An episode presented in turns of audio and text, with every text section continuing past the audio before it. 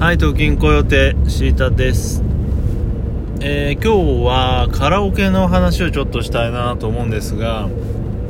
まあなぜカラオケかというとですね、まあこれ結局また最近よく話してる話なんですが、えーキングヌーのね、井口くんのオールナイトの、まあ音源というよりは動画を、えー最近よく見ていて、まあ、あの、例の愛子騒動からなんですが、で、あの、なんだ、職人さんというかね、まあ、まとめ職人さんと言えばいいのかな、その、井口くんが愛子と、えーデュエットをするまでっていう話と、あとは井口くんがポルノグラフィティ岡野さんと、えーデュエットをするまでっていう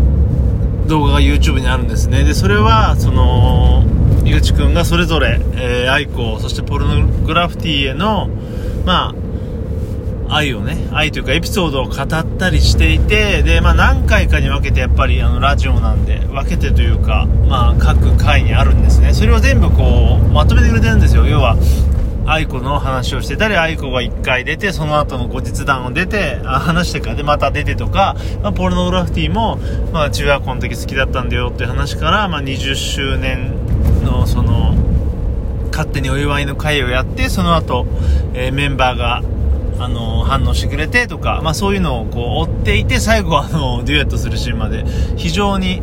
えー素晴らしい仕事で、まあ、実際その本人も言っていたんですけど井口君本人も言ってたけど、まあ、違法といえば違法なんですが、まあ、素晴らしい仕事をしてくれていました、はい、でそこで、まああのポルノグラフィティの時はカラオケってことで井口くんが、えーお祝いでカラオケを歌う。で本人からリクエストが来るサボテンだったりとかまあ。で最後21周年か。お祝いの時には、えーミュージックアワーをリクエフリクエストしてで歌ってる途中に乱入っていう流れでまあなんかこのカラオケを、えー歌う人前でやるっていうのがなんか身近に、身近というかなんだろうな、自分の中で、こう、新しい概念というかですね、まあそれは、あのーまあ自分が最近音楽をやったり、ライブをやったりしてるので、弾き語りをやるっていうのは、ま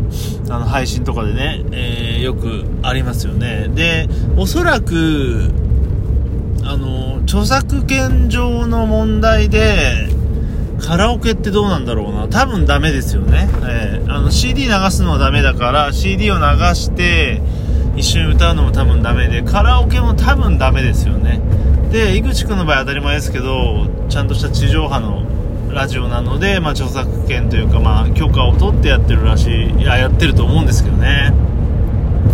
で今ちょっと話しながら疑問が生まれたんですが実際例えばですけどで自分の YouTube でね、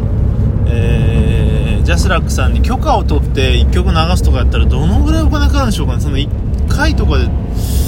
ねあのー支払えるのがよく分かりませんしよく考えたらその YouTube 側からどう取られるんだろうってまあ許可取りましたよみたいな感じで書いておけばいいのかな、まあ、そこら辺は分かりませんよね。AI 判断されるとか言いますしそこら辺よく分かりませんけどでもああいった動画が消えないってことはやっぱりいいのかなとかね。ちょっとどうなんだろうな本当に。あの、なんだろう、長渕さんの曲を流して、なんかバンになったとかいう話も聞いたりするんですけど、でも、ああいう違法アップロードの動画が全然あるってことは、何か逃げ道とかいうかね、テクがあるのかなっていう気がしてね、まあ実際問題、ね、そのご本人たちにそこまで迷惑がかかるかというよりは、まあ、宣伝にもなって、まあいいと思うんですが、まあちょっと話が脱線しましたが、まあそのような形でカラオケをやってるのを見てですね、なんか、すごいいいなと思ったんですよ。で、まあね、弾き語りとかをやってる人はいっぱいいるけど、当たり前だけどカラオケをやってる人はいなくて、まあね、それは著作権的な問題もあるかもしれないけど、なんか一つのコンテンツとして面白いなと思って。だからツイッター動画とかであれば、ツイッター動画というかね、ツイッターとかに上げる動画であれば、そういったカラオケとか上げるのもありだなとか、なんか、なんかね、面白いカラオケの使い方ないかなって、まあちょっと考えたりもしてます。で、カラオケ自体ね、えー、カラオケ自体も楽しいなと思っていて、で、まあちょっとブログなんかも書いたりしたんですけど、ツイッターもしたか、あの、90年代とか、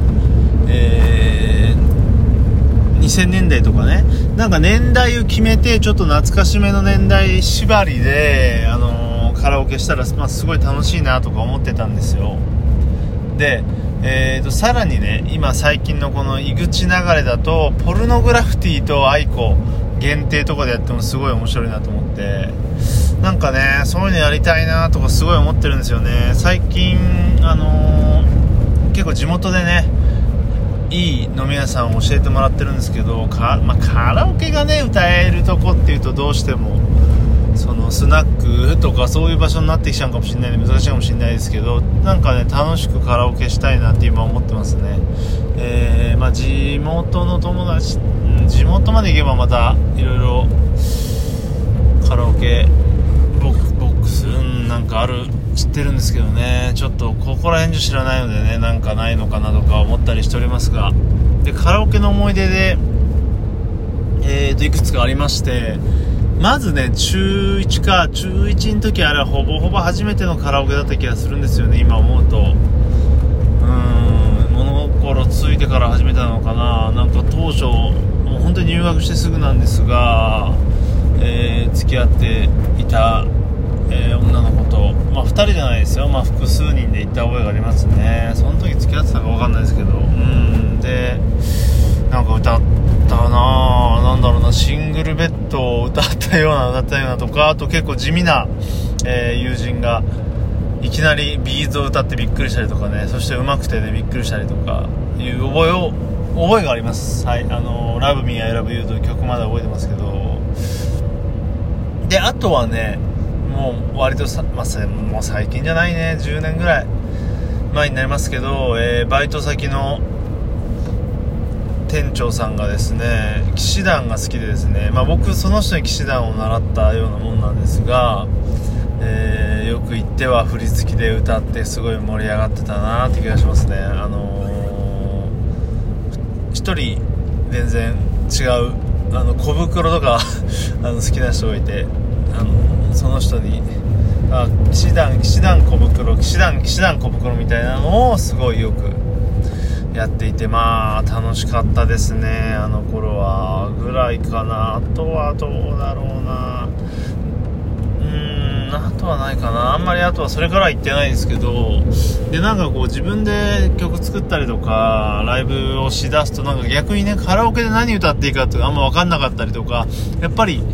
えー、さっき言ったね、ポルノとかアイコとか、まあ、アイコは歌わないけど、ポルノとか、そのあの時代、あの年代、90年代ぐらいの曲しかあんまり知らないんで、どうしてもそこら辺になっちゃうんですよね。だからそこら辺が一緒に歌える